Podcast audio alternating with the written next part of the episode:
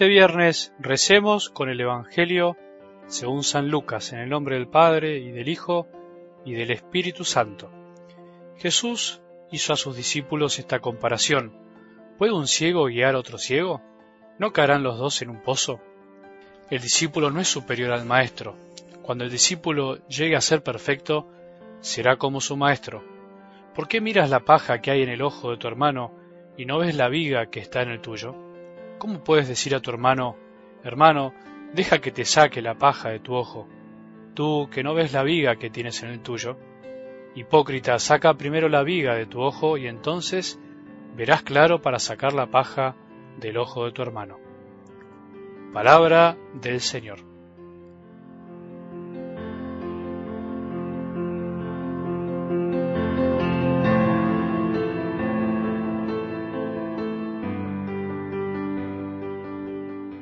Ya llegamos al final de esta semana tan linda que Jesús nos regaló para seguir escuchando su palabra, para seguir meditando y reflexionando sobre aquellas enseñanzas que brotaron de su corazón y que llegan hasta nosotros hoy, para que podamos también revivir y vivir y hacer lo que Él nos dice.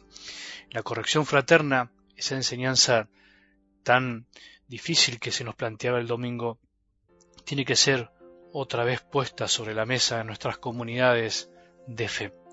¿Cuántas veces nos olvidamos de esta enseñanza fundamental que necesita ser vivida por cada uno de nosotros, sin importar el lugar que nos toque en la iglesia, sin importar la investidura, como se dice, porque en definitiva somos todos hermanos.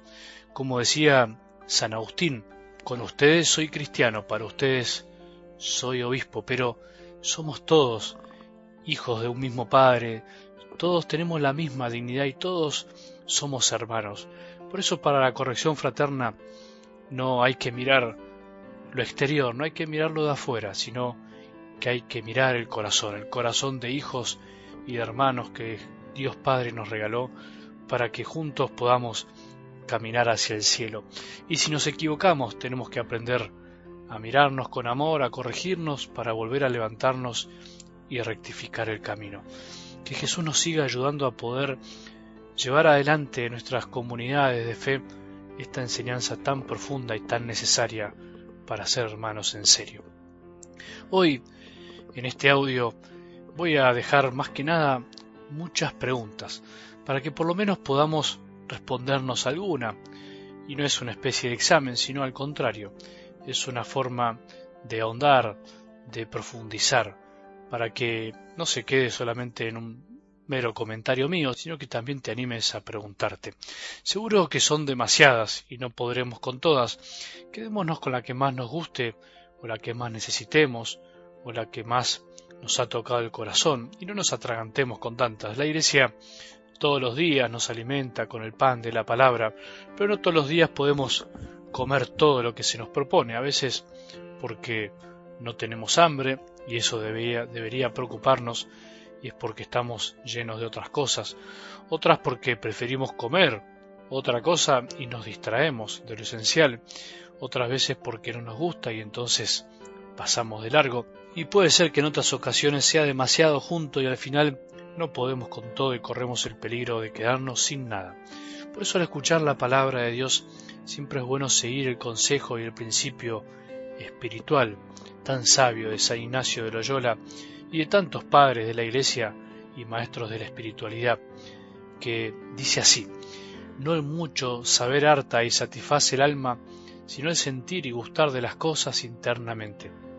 Quiere decir que es mejor que nos quedemos con algo, pero en serio, profundo, y no andar picoteando por ahí. Como decía San Francisco de Sales, la abeja va de flor en flor, pero cuando encuentra el buen polen se queda ahí y no se va hasta sacarle el último granito de polen. ¿Cuántas veces nos pasa esto? Terminamos de escuchar y no nos quedamos con nada porque ya queremos saltar a otra flor. Por favor, no seamos oyentes olvidadizos, como dice la carta de Santiago. Por favor, estemos donde estemos, saquemos el jugo y el fruto a la palabra de Dios. Muchos nos necesitan, muchos corazones hambrientos de Dios quieren sentir y gustar de Él. Hagamos el intento hoy de enviarle a alguien más la palabra de Dios, a esa persona que pensamos que por ahí no le gusta o no le gustará, que pensamos que no lo necesita, pero si te animás, haz el intento. Incluso decirle, como me han contado algunos, que se te escapó, que era para otro y seguro que el Espíritu Santo te sorprenderá tocándole el corazón. Imaginemos si los miles que disfrutamos de la palabra de Dios cada día hiciéramos hoy el esfuerzo de mandarle la palabra de Dios a otra persona más. ¿Te imaginas a cuánto más llegaríamos? Volvamos a sentir y gustar. Es necesario experimentar y saborear las cosas de Dios. Hace que no las olvidemos. De la misma manera nos pasa con la comida. Cuando masticamos mucho, le sentimos más el gusto, la digerimos mejor y nos alimenta en serio. Ahora, cuando masticamos poco, estamos ansiosos, tragamos rápido, no digerimos bien y ese alimento no nos nutre de la mejor manera posible. Pero bueno, vamos a algo del Evangelio de hoy y las preguntas para que las pensemos y meditemos. ¿Por qué a veces somos capaces de tomar el lugar que le corresponde a Dios y nos creemos con el derecho de juzgar a los demás? ¿Por qué juzgamos cuando en realidad el verdadero Maestro todavía no juzgó? No nos olvidemos que Jesús nos dice que seamos misericordiosos como nuestro Padre, que hace llover sobre buenos y malos, y nos olvidamos que Él no vino al mundo para juzgarlo, sino para salvarlo, y lo dice Él mismo con sus propias palabras, que el que se condena se condena a sí mismo, y que Jesús no quiere condenar a nadie, solo quiere salvar.